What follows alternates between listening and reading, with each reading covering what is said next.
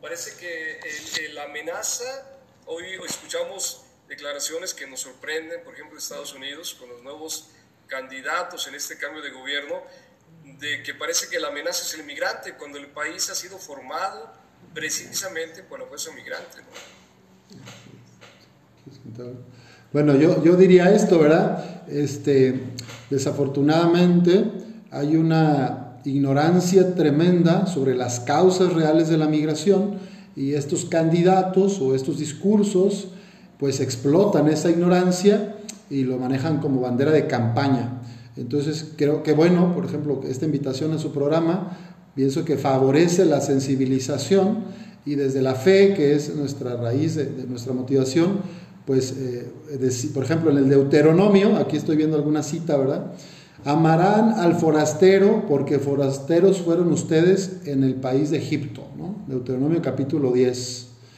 Entonces, cuando hagas cosecha de tus olivos, de, tus diferentes cultivos, dejarás, no dejarás, no harás rebusco, no te vas a acabar todo, hay que dejar algo, ¿verdad? Para el forastero, el huérfano, la viuda, este, etcétera. Creo que históricamente ha habido buenos e, ejemplos y experiencias de integración, este, pero desafortunadamente ya después, cuando entran estos intereses políticos y económicos, pues se pone más bien de manifiesto la diferencia y en vez de lo que une. Y yo quisiera citar, aquí tengo una, una cita de San Juan Pablo II, que dijo en la Jornada Mundial de la Paz en 2005. Voy a leer un fragmento. Dice el Papa de feliz memoria, la pertenencia a la familia humana otorga a cada persona una especie de ciudadanía mundial haciéndola titular de derechos y deberes, dado que los hombres y las mujeres están unidos por un origen supremo, destino comunes. Basta que un niño sea concebido, niño o niña, para que sea titular de derechos, merezca atención y cuidados, y que alguien deba proveer a ello. La condena del racismo, la atención y cuidados, la tutela de las minorías, la asistencia a los prófugos y refugiados, la movilización de la solidaridad internacional para todos los necesitados, no son sino aplicaciones coherentes del principio de ciudadanía mundial. Estamos hablando de 2005, ¿eh? principios de este siglo, pero desde muy, muy atrás la Iglesia viene haciendo esfuerzos en esta línea de valorar la diversidad cultural y de integrarnos todos como hijos del mismo Padre bien, hasta ahí, la, bueno, esa fue la cita del Papa. Sí. Dentro... hay, una preocupación eclesial y me parece que el Papa eh, pues siempre ha sido directo y profundo en el cuestionamiento. Bego, bienvenida, adelante. Eh, pues perdón, pero ya saben que esta tecnología no tiene palabra de honor. Yo escuchando eh, lo, lo, que ustedes están diciendo, Em, antes de abordar este tema de la migración ya dentro de nuestro país, em, a mí me sorprende mucho cómo, así como en, muchos casos las personas no queremos ver la pobreza porque creemos que si no la vemos no existe, esto pasa también, y yo que vivo en la Ciudad de México, con la gente que, que ataca a los migrantes, ¿no? Los ataca realmente, es como los ven como enemigos, y siendo que pues en un momento dado todos hemos sido migrantes. Padre, y también Conchita, ¿cómo, cómo ve usted la situación migratoria en nuestro país? Eh, antes no había tanta, ¿o sí? Yo creo que siempre... en nuestro país. Sí, yo creo que siempre ha existido, ¿verdad? Puesto que en nuestro país hay más de 100 albergues y centros de día em, que dependen de la diócesis en todo el, en todo el país. Entonces, creo que si hay más de 100 es porque siempre ha existido, ¿verdad? Estos 100 albergues y centros de día no se crearon de la noche a la mañana, tienen ya muchos de ellos, tienen años, puesto que nosotros estamos en una red nacional de albergues y luego ya por zonas geográficas. Entonces, Si hay tantos es porque la migración siempre ha existido. Que ahorita está presentándose una crisis, sí, lo estamos viviendo, ya tenemos varios meses, ¿verdad? Torreón es un lugar de paso y, de cruce de todas las vías ferroviarias. Aquí ellos pueden decidir a cuál frontera este, acudir. Si vienen y, quieren irse a la de Piedras Negras y se arrepienten y quieren ir a la de Tamaulipas o quieren ir a la de Chihuahua, aquí lo pueden decidir y aquí pueden abordar el tren a cualquiera de las fronteras. Entonces, eh, o sea, se, se ve que, que el, ellos siempre han, caminado, mm, desconozco si siempre lo han hecho por vías ferroviarias, pero siempre ha existido esta migración. Entonces, ahorita con la crisis, pues se nota más, ¿verdad? Se nota más y obvio, pues hay gente que no acepta. Eh, específicamente en Torreón, el Centro de Día para Migrantes Jesús Torres ha buscado eh, quitar ese estigma del migrante que decía el padre René, eh, no son ladrones, no vienen a quitarnos nada, no nos vienen a quitar un espacio, ellos quieren pasar, ellos quieren seguir, quieren buscar la oportunidad de mejorar, de darles algo, algo más a sus hijos, a su familia. Entonces nosotros hemos hecho mucho trabajo en ese sentido y Torreón es una ciudad muy cálida. en la comarca lagunera, que abarca dos estados, Durango y Coahuila. Somos un lugar este, de acogida, un lugar cálido que acoge, protege, promueve e integra al migrante y el centro de día ha hecho mucha incidencia en ese sentido para, el respeto de los derechos humanos de los migrantes que transitan por aquí, en todos los sentidos, eh, con la sociedad civil, con las organizaciones, con las empresas, con incluso con el municipio, con las autoridades municipales que apenas en esta administración eh, tienen por primera vez tiene el municipio una comisión de derechos humanos y bueno hemos hecho ahí una sinergia muy importante para darle al migrante este, esa dignidad que ellos vienen perdiendo desde el momento en que salen de su país, donde pierden hasta el sentido de pertenencia. Aquí nosotros este, no nos importa de qué lugar son, para nosotros todos son migrantes y merecen nuestra atención. Y además ha sido muy, muy notorio la ayuda de la Iglesia Católica, porque ustedes no les dan alojamiento a los migrantes católicos, o sea, les dan alojamiento a todos los migrantes y esa es parte del mensaje que debemos de, seguir todos, ¿no? Este, padre René, ¿quieres continuar? Vamos, antes de que nos hablen del centro ya propiamente, hay un documento, ¿verdad, padre? Sí, antes de, entrar directamente a lo que la iglesia dice, yo quisiera proponer eh, profundizar sobre el tema de lo que México, eh, como país de paso o país destino, habría que, que hoy diferenciarlo, eh, también ha jugado de cara al nuevo flujo migratorio. Siempre ha existido, estoy de acuerdo con lo que dice Conchita, pero me parece que estamos atravesando un momento crítico por razones incluso climáticas. Es decir, México eh, en este gobierno, y es complicado a veces de repente hablar de esa manera, me parece que esperábamos que hubiera una postura más abierta, eh, más no sé si condescendiente, que hubiera una política migratoria más benéfica también. Y de repente México se ha convertido como el país seguro, ¿no? Eh, en distintos momentos. Hoy, hoy estamos también viviendo, sin duda que México se diferencia según el Estado, según la frontera, pero que hemos pasado, cada quien podrá contar una historia con un migrante de los que estamos aquí.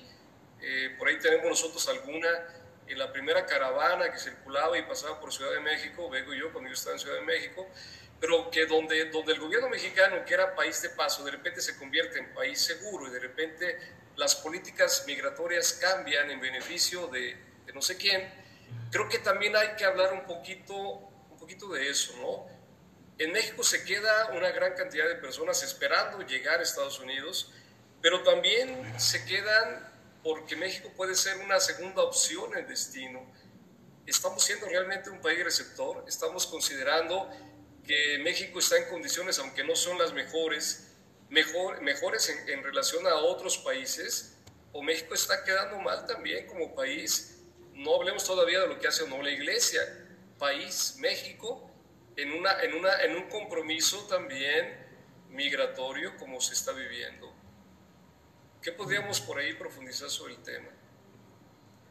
Mm, yo creo que este, México se está quedando un poquito corto desde el momento en que el gobierno, de, o sea, de los tres niveles, ninguno ha podido dar esa respuesta humanitaria a toda la cantidad de migrantes que han ingresado por la frontera sur, ¿verdad? Ellos entran, sin embargo, eh, los tienen en unas condiciones pues muy lamentables, no les satisface ni siquiera lo, lo más básico y los hacen creer que les van a dar un documento que les va a permitir transitar por, por el país, como dice el padre René, las políticas migratorias nunca van a ser benéficas para el migrante, eso lo vemos y estamos conscientes totalmente de ello.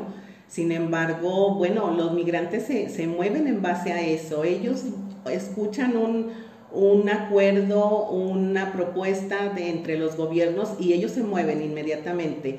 Y bueno, México es un país de tránsito, sin embargo, se queda muy corto para satisfacer Em, todas esas necesidades básicas que los migrantes traen, ¿verdad? La prueba es ahorita cómo esta Ciudad de México. Están violentando totalmente esos derechos humanos como personas, los están llevando no sabemos a dónde, constantemente nosotros estamos teniendo em, llamados de, de, que se está buscando a tal persona, se está buscando a tal familia, se está buscando al papá, a la mamá, a la hija, porque incluso no respetan ni siquiera el derecho que está en una legislación donde dice que la familia debe de estar unida, o sea, el ser humano tiene derecho a eso, a estar con su familia y, a, la vida, a migrar, a buscar oportunidades. Y sin embargo, eso no lo están tomando tampoco en cuenta. Entonces, pues nos estamos quedando muy cortos, la verdad. de acuerdo a mi opinión, ¿verdad?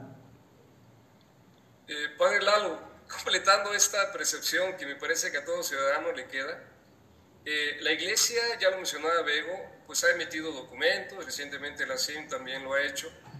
Eh, ¿Será que está apuntalando la iglesia en esta labor profética, en este compromiso con los migrantes, o nos falta mucho por hacer? Mira, yo en este ámbito, desde la iglesia, tengo tres años, ¿verdad?, que me empecé a meter, este, y yo sí creo que la Iglesia ha hecho grandes avances en la concientización de, las personas en movilidad y del apoyo a ellas. Pero claro, este, de hecho, yo quería completar esta parte de los gobiernos de cualquier nivel. O sea, la, en realidad, ¿verdad? en el esquema ideal, no deberían de existir eh, las organizaciones de iglesias que ayuden a migrantes. Si hubiera un buen Estado o con una capacidad de organización, no debería haber voluntariados, ¿verdad? debería de el Estado mismo resolver ese tipo de crisis. Pero claro, la iglesia entra porque desde la fe en Jesús, pues creemos que no podemos dejar a la gente en la calle y sin comer. Entonces, bueno, los ejemplos como más emblemáticos son estas, por ejemplo, las patronas de Veracruz que empezaron, creo que ellas, pues ya hace unas dos décadas, ¿verdad? Como que fueron punta de lanza y desde este fenómeno de las personas que son particulares, familias, empiezan a dar ayuda, pues viene una ola de ayuda con motivación de fe, ¿no? Desde Cristo eh, migrante. Y entonces, pues aquí el caso de nuestro centro, ¿verdad? Lleva el nombre de Jesús Torres Fraire, un laico comprometido de aquí de Torreón, que quiso, pues eh, se sintió identificado con el dolor de los migrantes y comenzó a hacer buena noticia con la ayuda humanitaria. ¿no? Entonces, bueno, pienso que sí hay avances en la iglesia, pero creo que todavía dentro de la misma iglesia hay mucha gente que ignora las causas de la migración, eh, como decíamos, piensan que están de vacaciones o los criminalizan de que son delincuentes o que la mayoría vienen huyendo porque hicieron cosas malas. Entonces, pues una tremenda ignorancia y que bueno, eso impide que más católicos o más cristianos se sumen a, a la solidaridad, ¿verdad? Eso. Este documento, eh, Migrar no es un delito, es un título fuerte, ¿verdad? O sea, al final de cuentas parece que, como lo acabas de mencionar, padre, o sea, un, un migrante es un delincuente. O sea, lo vemos mal vestido, lo vemos demacrado y finalmente nos, nos, nos sugiere por ahí peligro, ¿no? Pero, pero bueno, al final nos, nos olvidamos del drama humano que hay detrás de esa apariencia, ¿no? O sea, migrar es una búsqueda legítima de condiciones dignas de vida, donde alguien pasa por nuestro patio, nuestro traspatio, pero no lo vemos como, como ese, sino lo vemos como una amenaza. Eh, ¿Será, ¿Será que está siendo un documento que le da al clavo en la cuestión? El título me parece que es bastante, bastante directo. Sí, ciertamente el título, pues más que mm, agresivo, lo que sea, e, es muy real. Es muy real porque precisamente no es un delito migrar. Yo creo que un delito sería quedarse en un lugar donde yo no puedo este, darle a mi familia lo que merece y lo que necesita. No puedo yo desarrollarme como ser humano, no puedo dar lo mejor de mí en un lugar donde ya no hay nada para mí. Entonces yo creo que eh, es un título muy acertado, muy adecuado, porque lo contrario sería criminal para la familia. Yo quisiera también decir este, que ya sea por falta de trabajo, los salarios tan bajos o estas violencias de extorsiones, de secuestros, de cobro de cuotas, de reclutamiento forzado de jóvenes, de mujeres, niñas desaparecidos, o sea, estos países de origen, bueno, hay una combinación de estos factores que hacen que la gente salga, ¿no? Entonces, como decías hace rato, padre, no es un asunto de que me voy de turismo o de aventura o de vacaciones, es obligada la salida. Entonces no tienen opción, entonces migrar no es un delito, es una necesidad porque tienen que comer y escapar de frío, hambre, secuestros, tortura y desafortunadamente en el camino todavía, ¿verdad? Encima aquí en México les va muy mal, o sea, además a los niños, eso. o sea, la gente no entiende, nadie va a querer sacar a su familia, a unos bebés, a unos niñitos, a exponerlos. Así estarán las cosas. Así es. Que deciden salir con lo poco que tienen porque nos, nos ha tocado experiencias de algunos migrantes de Honduras que estaban súper amenazados, entonces ni modo, decidieron salir, pero como ustedes dicen, no de vacaciones, no a ver a quién robo, quiero una vida mejor para mis hijos. Sí, migrar se convierte en, otro verbo, ¿no? Es sobrevivir, porque no hay manera de vivir dignamente en el país de origen. Bueno, eh, hoy quisiéramos aterrizar, eh, padre Lalo, eh, Conchita, en lo que ustedes hacen en Torreón. de hecho, bueno, me parece que hay más personas que pueden acercarse a la transmisión de hoy y, es un centro bastante conocido, pero ya nos has comentado, padre, surgió a partir de la iniciativa de un, un laico comprometido. Platícanos un poquito más de eso, porque a final de cuentas, en las manos de los laicos, que son mayoría en la iglesia, están muchas tareas sociocaritativas y esta me parece que es una tarea muy emblemática. ¿Cómo surge el centro de día Jesús Torres? ¿Cómo funciona? ¿De qué manera podemos aportar también al buen funcionamiento de él? Voy a pedir, me va a ayudar en esta respuesta porque ella es de La Laguna y tiene más años con este compromiso desde que fue voluntaria. Entonces le voy a decir a ella que mejor nos cuente de la historia del centro. Bueno, este, como dice el padre Lalo, ¿verdad? Y como dice precisamente usted, padre René, em, todos estos trabajos los hacen los laicos, ¿verdad? El trabajo o la obligación que deben de tener los gobiernos aterrizan en los laicos, ¿verdad? Laicos comprometidos como fue Chuy Torres, él fue el iniciador de esto, él sembró esta semilla porque se acercó a los más vulnerables, empezó a acudir a las vías del tren porque supo que había migrantes. Eh, cuando él empieza a verlos, organiza las comunidades eclesiales de base a, hacer a llevar comida ya preparada al, tren, agua. Eh, los migrantes es muy dado entre ellos hacer red, ¿verdad? Este, lo, bueno y lo malo que sucede, ellos inmediatamente se lo comunican. Eh, hace 13 años que surge este eh, ya formalmente este centro, pues las, no había tantas redes sociales, sin embargo, dentro de las actividades que Chuy Torres em, hacía, además de llevar agua y comida, organizaba a los laicos para que nosotros cooperáramos eh, con una tarjeta telefónica para los teléfonos para que se comunicaran con sus familias porque pues llegaban aquí, mayormente eran hondureños o centroamericanos y era muy costoso el teléfono, entonces nosotros donábamos también, la que no daba burritos o, o lonches o lo que fuera, dábamos una tarjeta telefónica.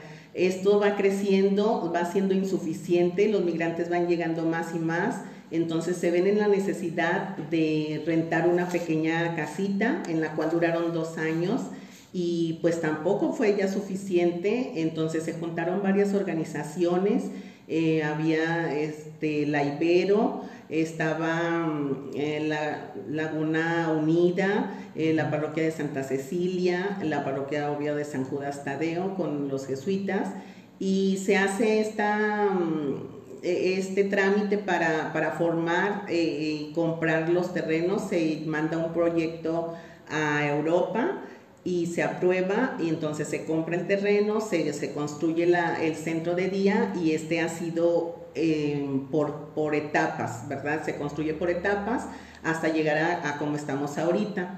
Eh, ahorita contamos ya con el comedor, cocina, área de lavandería, bodegas, sanitarios, regaderas, este, pues una, una pequeña área este, de verde, bueno, con árboles, no hay pasto, pero mm, esto va creciendo, ¿verdad? Desafortunadamente Chuy Torres fallece, no ve su, su, proyecto ya concretado, pero deja esa semillita, ¿verdad? Que ha ido germinando bastante bien en, en la parroquia de San Judas Tadeo con todas sus comunidades, eh, encargado por el párroco de, que esté en, en, la parroquia en automático, es el director de, del centro. Y bueno, hace tres años llega el padre Samuel y, llego yo igual que él, ¿verdad? Llegamos juntos y, pues, uh, pues no sé, ¿verdad? Uno se enamora de este proyecto y, y, ahorita el centro da un servicio pues muy completo.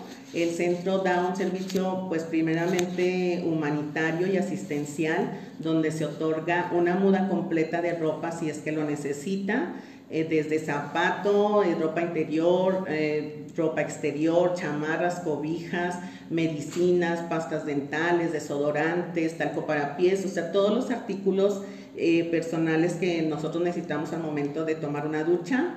ahí el centro se los comparte.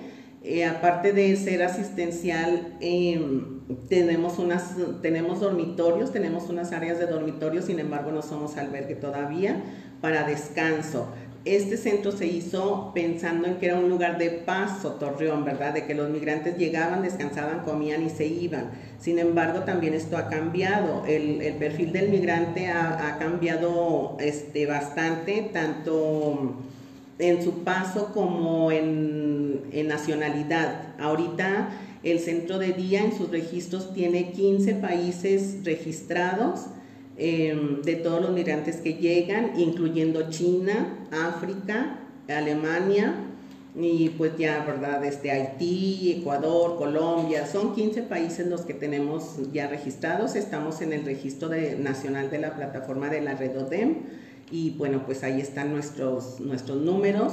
Em, este centro, aparte de, de, el asistencialismo, da también orientación y acompañamiento legal con un abogado eh, de la Casa Migrante Saltillo, auspiciado por ACNUR. Entonces él está ahí para cualquier tema de, de, violación de derechos humanos o alguna familia que o alguna persona, algún migrante que quiera solicitar su refugio o ver su estatus de ya su solicitud de refugio que haya metido desde la frontera sur, eh, ahí que haya llegado hasta aquí. Nuestros migrantes ya no son solamente de paso, aquí ya somos un lugar de estadía, puesto que ya se quedan, este, pues ya hay muchas familias migrantes aquí está, ya estables y también de retorno. ¿Verdad? Aquí cuando ya este, cruzan y, están por allá, pero luego los, por algún motivo los, los regresan, pues ellos saben que existimos y regresan otra vez al centro de día, entonces ya no es solamente un lugar de paso.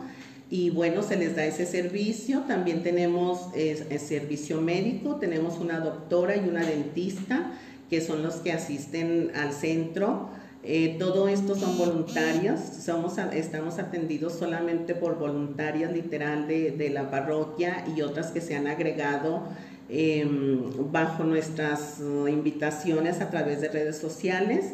Este centro, además de dar todo lo que es la atención médica y todo, hay canalizaciones también eh, a instituciones que fortalecen a la mujer, que protegen a la mujer y a la familia, a los niños.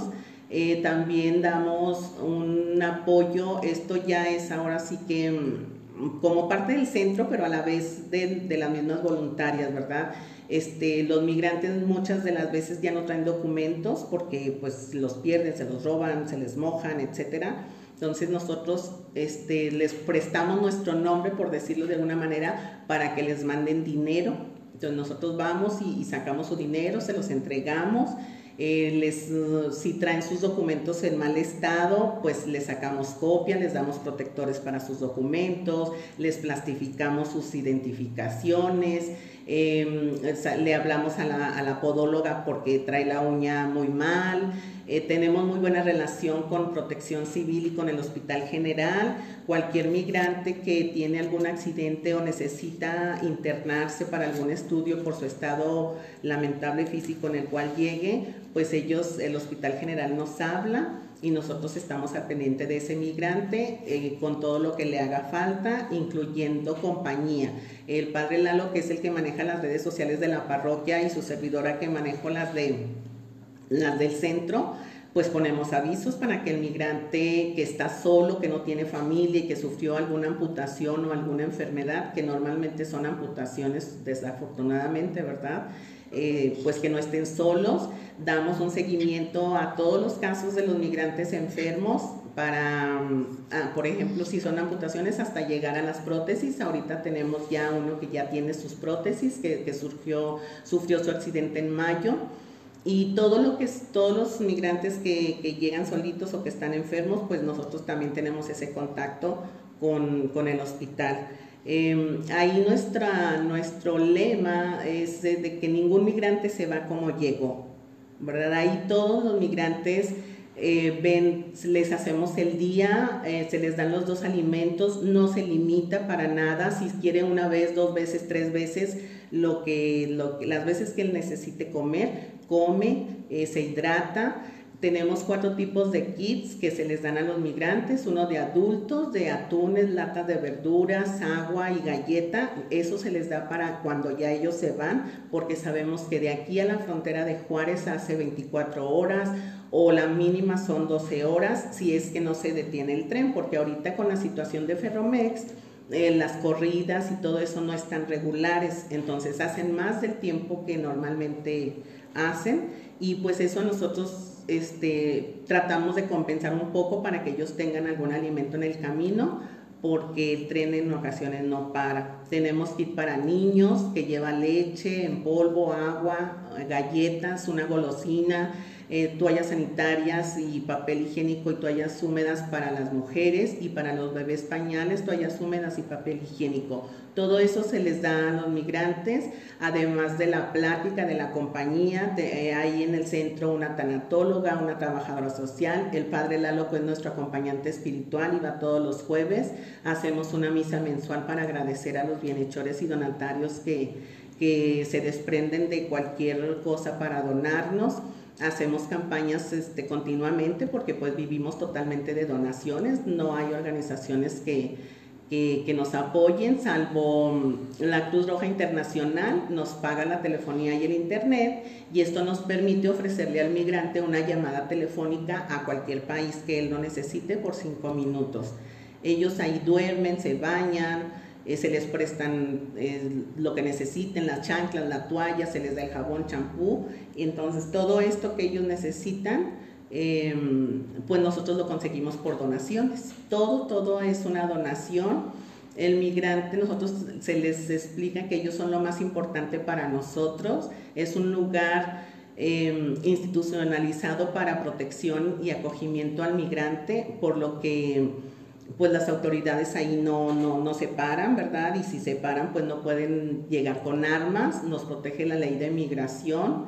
y actualmente contamos con un transporte que un bienhechor puso para nuestro centro se hizo en ese lugar porque anteriormente, hace algunos años, el tren paraba a 600 metros de donde estamos. Pero luego Ferromex, em, pues dentro de sus estrategias, ¿verdad?, que, que, argumentan para cuidado de los migrantes, cambia su, su lugar donde se estaciona, donde para el tren, y ese lugar donde ahora se para nos queda casi a tres kilómetros de donde estamos nosotros. Entonces, en tiempos de calor o en tiempos de lluvia, de frío, es un, es un tramo largo y sin embargo llegan, llegan los migrantes, ¿verdad? Porque nosotros nos damos a la tarea de poner señaléticas, de poner las redes sociales, los teléfonos a donde se pueden comunicar y si llegan, sin embargo, pues para los niños, ahorita las familias, una característica es que los migrantes viajan en familia, en clan. Hay familias que llegan hasta con 15 miembros porque traen a la abuela, al tío, al primo, al sobrino, eh, cinco hijos con, sus esposas, con sus niños, entonces eh, vienen muchos.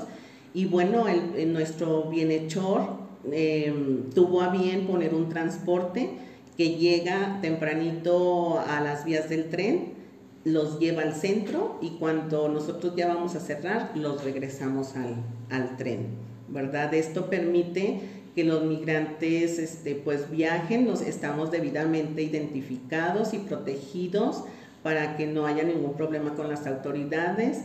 Y ahorita mm, lo que también hemos hecho, como ya les comenté, bueno, es el acercamiento con el municipio para trabajar de una mejor forma y evitar atropellos en derechos humanos por parte de las autoridades locales hacia los hermanos migrantes y pues nos ha dado un resultado no digamos que este, ya, ya solventamos esa dificultad, sin embargo, sí ha, minora, ha disminuido muchísimo esos, esos este, atropellos de derechos humanos, además de que hicimos una campaña con la sociedad civil, juntamente con el municipio, con la sociedad civil para mm, donde se dice que Torreón es un lugar que apoya al migrante. La ciudadanía tiene que conocer y desestigmatizar al migrante eh, para que vean que no es el criminal que ellos piensan, ni tampoco es el, el inhumano que arriesga a sus hijos, bebés de 10 días de nacido, de 2, 3 meses de nacido,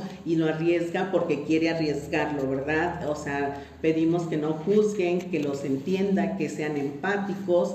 Y esa campaña pues ha dado buenos resultados. Esa campaña, aparte de sensibilizar a la sociedad civil, Em, se le da también al migrante y todos esos tienen los teléfonos de emergencias a donde pueden acudir, tienen nuestra dirección para que ellos vean este lugar seguro a donde pueden acudir, ya que pues ellos vienen asustados o vienen este, advertidos de que no se suban a ningún carro, a ninguna camioneta y desconfían de muchas, de muchas situaciones por todo lo que les ha pasado. Sin embargo, bueno, estos trípticos que, que se hicieron para hacer esa campaña y el trabajo en conjunto que se ha hecho con derechos humanos del municipio, con, la, con protección civil e inclusive con la policía municipal, pues ha dado buenos resultados, los migrantes confían un poco más y bueno, nuestra afluencia en el centro va desde los 30, 40 migrantes hasta los 100, casi 50 este, que, que, que tenemos. Nuestro el mes pasado tuvimos un registro de todo el mes de 1.353 migrantes solo en el mes de octubre.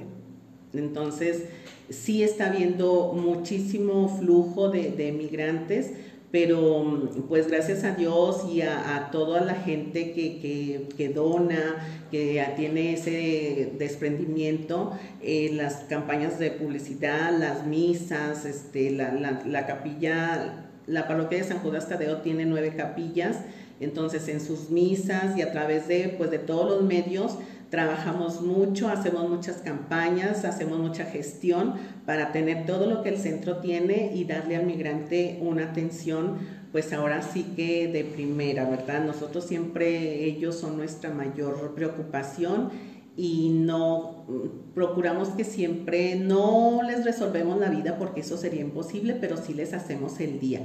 Tenemos personas de que son este de servicio social que les ponen a los niños este, juegos infantiles, los ponemos a pintar, pintan y le ponen su nombre a su dibujito de dónde son y lo pegan en el refrigerador, eh, les dan, o sea, les cuentan cuentos. Em, a las señoras, por ejemplo, la, chica tanatóloga, pues de repente hace ahí sus grupos este, para alguna sesión. Dentro de las entrevistas que se le hacen al migrante, pues aquel migrante que trae mucho, eh, mucha carga, pues ese es su espacio, ¿verdad? Los, lo aceptamos, este, lo, lo escuchamos, todo con la mayor discreción posible. Ahí se respeta mucho eh, la personalidad del migrante y, y, siempre procuramos que se sienta bien, que se sienta acogido y dándole su espacio a cada uno de ellos, aunque sean 150 los que tengamos en un día.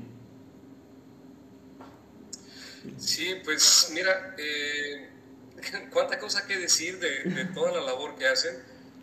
Eh, pues no solamente es un centro de día, es, es una labor integral, ¿no? Uh -huh. Intentan abarcar cada vez más, lo, lo has sí. ido explicando ahí detalle por detalle. Y sí, parece que, que, no es solamente una guardería, o sea, un lugar donde pernotar unas horas, sino que encuentren una casa donde se sientan seguros y que tengan auxilio en, en el caminar, ¿no? Hay, hay, por ahí algunas preguntas, de hecho, eh, si nos quieren hablar sobre esta campaña, tenemos por ahí la información de que están lanzando una campaña sobre las cobijas por el tema del frío, ¿no? Sí. Sí, cada año que eh, va acercándose el invierno, tenemos esta campaña de cobija a un migrante eh, donde se solicitan pues todas las cobijas, sudaderas, chamarras, guantes, bufandas, gorros, calcetas y medicamentos, ya que eh, este tiempo este, pues es muy difícil para ellos, ¿verdad?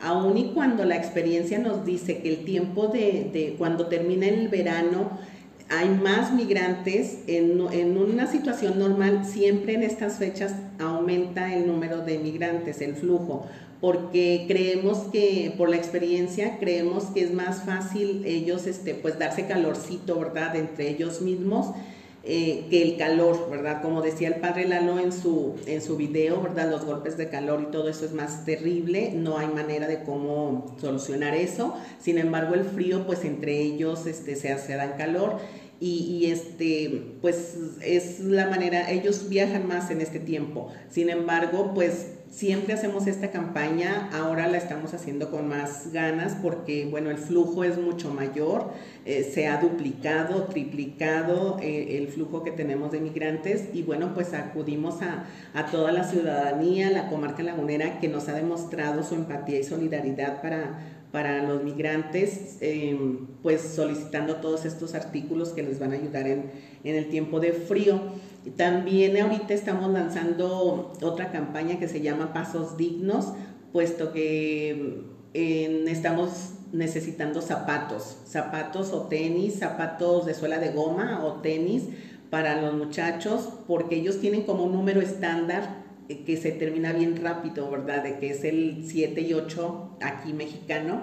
Ellos este, pues son también el número estándar de, casi todos, entonces mm, es imposible, ¿verdad? A ellos se les explica cómo funcionamos, quiénes somos, eh, que somos voluntarios, tenemos nuestros protocolos de, de, de, atención, tenemos nuestros protocolos de autocuidado y les explicamos que soliciten lo que realmente les haga falta porque siempre tenemos que pensar en el que viene, ¿verdad? En, en el que viene atrás de ellos.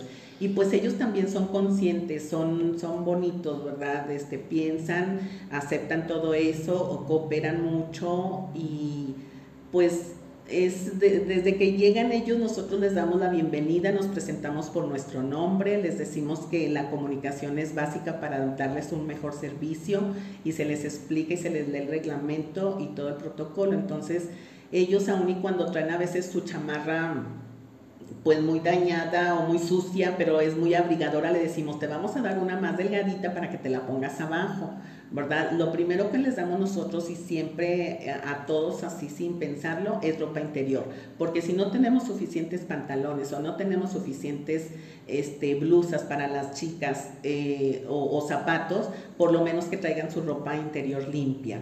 Es algo así como de rigor. A propósito de las campañas, ahora hay una que son pasos dignos. Hay unas parroquias que se han sumado a esta labor, ¿no? El padre Rafael López también ha abierto su parroquia para hacer un, un comedor para, para ellos. Eh, me parece que también la invitación queda en esta estructura eclesial, ¿verdad? Las parroquias podamos sumarnos.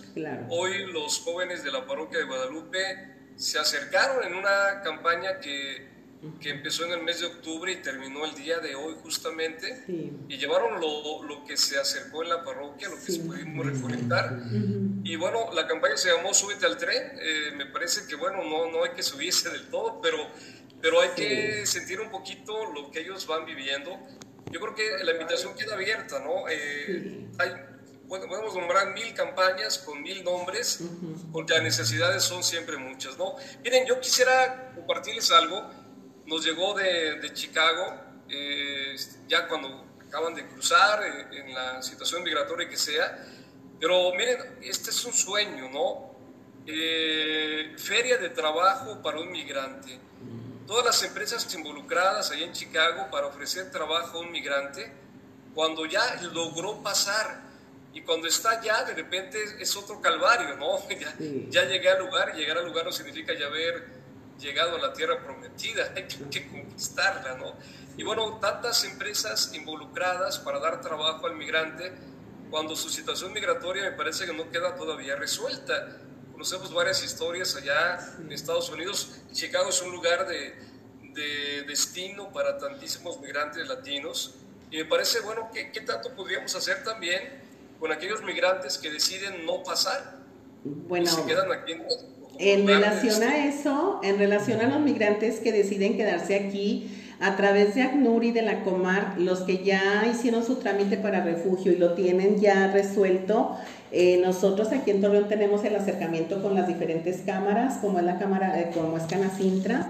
Em, en Canacintra hay varias empresas que han acercado, este, se han acercado a ellos, ¿verdad? A los migrantes, se han acercado a nosotros. Tenemos una pequeña bolsa de trabajo para estos migrantes que ya tienen su documentación y ya pueden trabajar eh, formalmente en alguna empresa.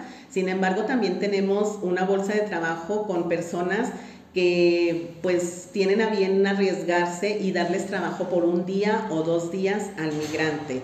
Tenemos este, de jardinería, de albañilería. Los circos son una fuente de trabajo maravillosa para los migrantes que no tienen documentos, ¿verdad? Que los migrantes quieren hacer algo de dinero, quedarse un día, dos días en los circos y, o esas personas en esa bolsa de trabajo que tenemos. Eh, también hay restaurantes Em, ellos trabajan por un día y les pagan, ellos van por los migrantes al centro y en la noche los regresan. En la noche nosotros ya no estamos, sin embargo tenemos cámaras, tenemos un sistema de cámaras y, le toman la foto y me avisan, ¿verdad? Señora Conchis, ya dejamos este, a los migrantes y me mandan la foto de que ya los dejaron en la noche ahí, eh, sanos y salvos y todo. Y en relación, yo creo que, que los laicos de muchas parroquias se han unido a, a estos migrantes sin sin juzgarlos y sin este, emitir alguna opinión desagradable. Y uno de ellos es el padre Rafa, ¿verdad? Es un comedor que, que da almuerzo, comida y cena y eso permite a aquel migrante que, que llega en la madrugada y que no se quiere mover, no se quiere trasladar al centro por miedo a que el tren lo deje, pues tiene la oportunidad de ir y almorzar ahí con el padre Rafa y nosotros les decimos, si no logras tomar el tren hoy, en la noche ahí en la parroquia con el este, ahí cerquita, ahí te pueden dar cena a ti, a tus niños y todo. Entonces, eh, es un trabajo en comunidad, es un trabajo en sinergia que pues el resultado es el, mismo propósito, ¿verdad? Es un mismo reino y es un mismo objetivo el que, el que nosotros buscamos. Tal vez este, acá, como dijeron, ¿verdad? Nuestro servicio en el centro ha ido creciendo y esperemos en Dios que crezca más. El padre Samuel Lozano, que es el director de, del centro, pues ya tiene como propósito que a finales de este año ya funja como albergue aún para las personas que dentro de la vulnerabilidad que tiene el migrante hay más vulnerables todavía como son las mujeres y los niños. Entonces, si se piensa en esa posibilidad, estamos haciendo todo lo, lo que concierne para lograrlo, pero pues mientras, habiendo esos otros comedores, también está el comedor Santa Cecilia del padre Toño Mata, también ese está cerquita de con nosotros, entonces pues los migrantes cuando llegan en la noche eh, se quedan afuera ahí en nuestro centro, en, el, en, la, en, la, banqueta, pero cenan ahí, este, ya sea con el padre Rafa o con el padre Toño. Es, es un trabajo en conjunto y pues somos la misma diócesis y es el mismo reino. No, pues excelente, de verdad que habría que preguntarlo para saber todo lo que hacen. Padre, padre Lalo, eh, este, vamos, hacer algo por alguien siempre te, te da más de lo que da uno, ¿no?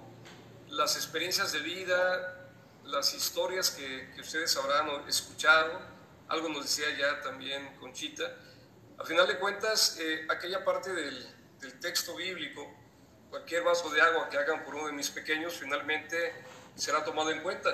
¿De qué manera, vamos, eh, completa la labor eh, de la iglesia? Una un trabajo tan, pues, tan significativo en el tiempo que estamos viviendo. Dale la mano a un migrante, ¿no? Bueno, sí, yo creo que aquí en el fondo está como el reino se expresa en obras. ¿no? San Ignacio de Loyola decía que el amor hay que ponerlo más en las obras que en las palabras. Este, y estamos eh, próximos a celebrar a un mártir mexicano, padre pro, también jesuita, y él, y él, él es de los que desde muy principio, empezando el siglo pasado, siglo XX, pues habla de esta dimensión social de la fe. O sea, la fe católica, nuestra espiritualidad cristiana, si no tiene una dimensión social o una preocupación por el otro de carne y hueso, pues es una fe muerta, ¿no? Una fe sin obras es una fe muerta. También eh, en una de las cartas de, de San Juan dice, ¿verdad? El que dice que ama a Dios, a quien no ve, pero no ama a su hermano, a quien sí ve, es un mentiroso, es un hipócrita. Entonces, son confrontaciones muy fuertes de la palabra de Dios y desafortunadamente todavía hay muchos católicos y cristianos que creen que esto es política, que, que, que electoral, que esto no deberíamos de hacerlo, que lo haga el gobierno. Nosotros estamos movidos por la fe en Cristo y queremos que todos los hombres y mujeres de cualquier orientación social, política, religiosa, eh, pues tengan lo necesario para vivir. Y esa es la invitación, ¿verdad?, que Jesús nos hace eh, en, uno de los textos a sus apóstoles les dice, en una multitud que tenía hambre, dice, denles ustedes de comer. Entonces, nosotros nos sentimos llamados por Jesús para poder ser esos apóstoles, hombres y mujeres, que compartan de los bienes de la creación con los que por algún motivo están discriminados, están relegados, están marginados. Y este es, uno, este es nuestro granito de arena aquí en Torreón, con este centro.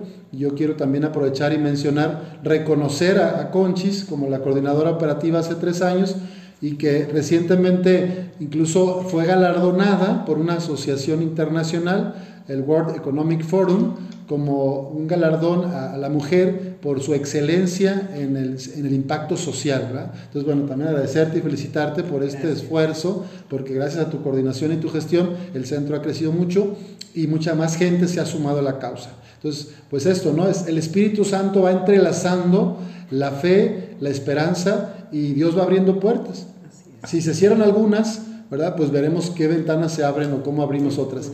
Pero si yo de pronto suena muy ambicioso que se abra ya en esta Navidad de albergue. Para mí porque ha sido porque el tema de la responsabilidad es muy grande, cuando ya se queda, trata de quedarse de noche y hay menores de edad y tal, pero vamos a, a confiar en Dios y hagamos lo que está en nuestras manos. San Ignacio, nuestro fundador, decía, ¿verdad? Haz las cosas como si todo dependiera de ti y confía en Dios como si todo dependiera de Él. Entonces vamos a hacer lo que nos toca y ya veremos, bueno, si se abren las cuestiones y las puertas, Dios, pues si no se puede en diciembre será el primer trimestre del año que viene, pero sí estamos con esa esperanza y muchas gracias por invitarnos, no sé si hay algún otro tema que quisieran conversar. Yo nada más ah, quiero agregar, agregar quiero agregar este que mm, pues sí hoy recibimos a los jóvenes de la parroquia y nos dio mucho gusto y también quiero comentarles que tenemos eh, muchas universidades que se han sumado a este centro, han colaborado con, con, con, donativos que ellos han buscado y nos da mucho gusto que la gente joven, que los estudiantes se acerquen a esta realidad en la cual estamos viviendo y todos estamos inmersos, que no, no pasen desapercibidos estos hermanos migrantes que están aquí y están en todo el mundo, ¿verdad? Entonces, recibimos con los brazos abiertos a estos jóvenes, jóvenes de prepa, eh, jóvenes de universidad, de diversas universidades, además que tenemos la facultad de, mm, otorgar las cartas de liberación de servicio social y yo creo que como dice el padre Lalo, ¿verdad? Eh, las puertas se abren. En el centro de día todos los días suceden milagros, ningún día es diferente nunca, este, en ocasiones tendremos miedo, ¿verdad? De que hay muchos y tenemos poco eh, insumo de, de, cualquier cosa.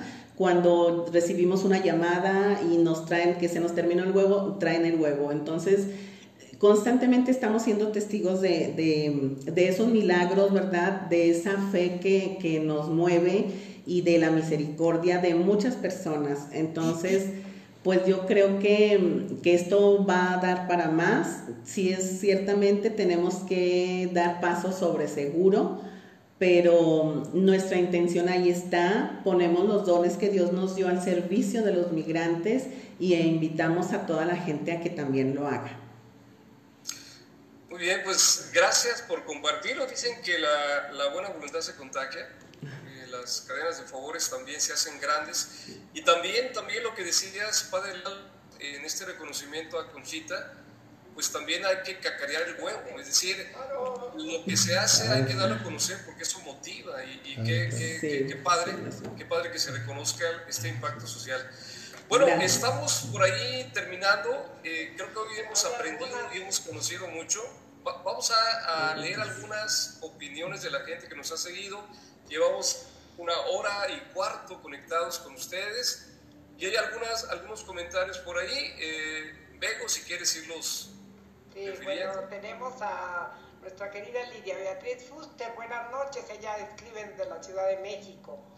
Saludos. Michelle Ávila, nuestra amiga de allá de, de Torreón. Buenas noches, Michelle. Eh, hermosa labor que realizan, así es. Eh, bueno, yo puse que esperábamos sus comentarios.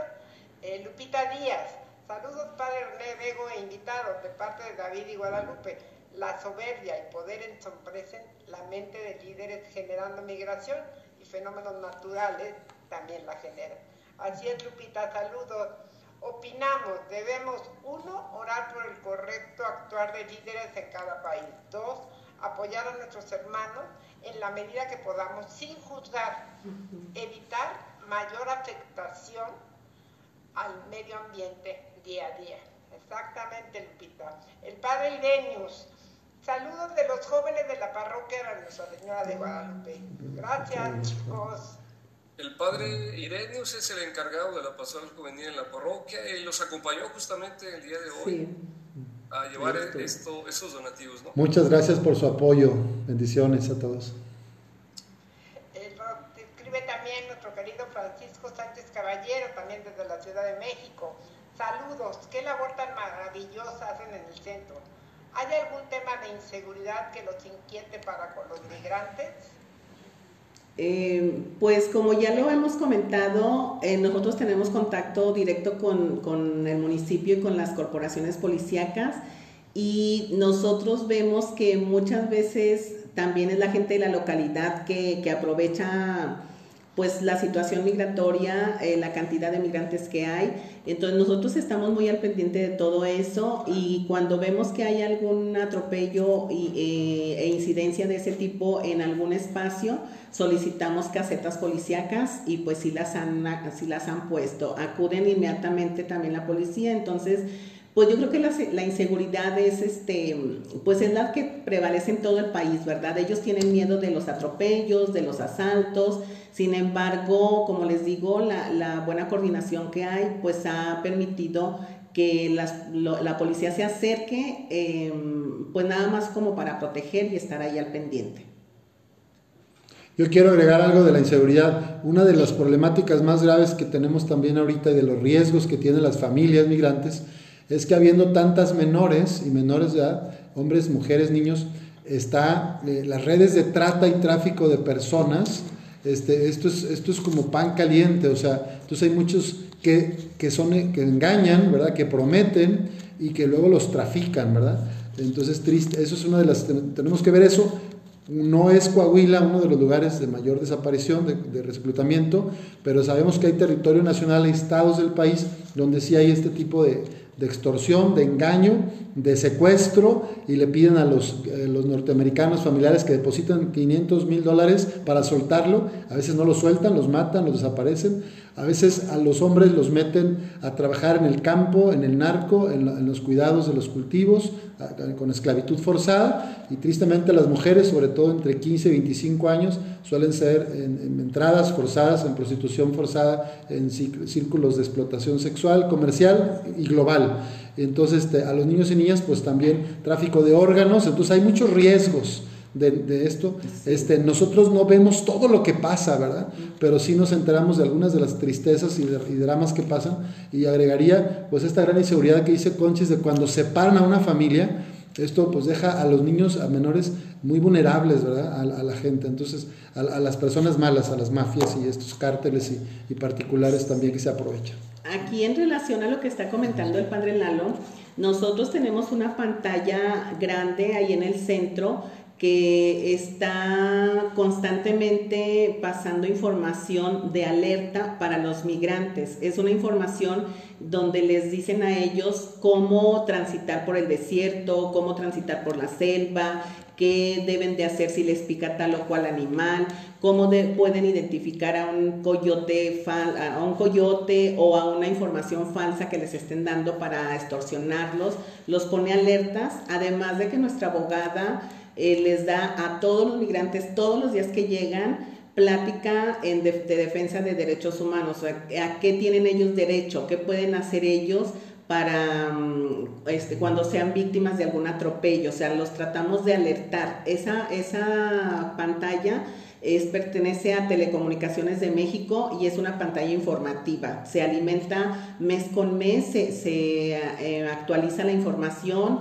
de, las políticas migratorias, de las oportunidades y, situaciones que hay para mm, los acuerdos que hay, por ejemplo, del CBP o del Parol, em, que, en qué va, ¿verdad? Lo más nuevo que hay para ellos, porque eso a ellos les interesa mucho. Entonces, esta, esta pantalla da todo ese tipo de información para alertarlos y, y tratar de evitar que caigan en todo lo que ya el padre Lalo comentó.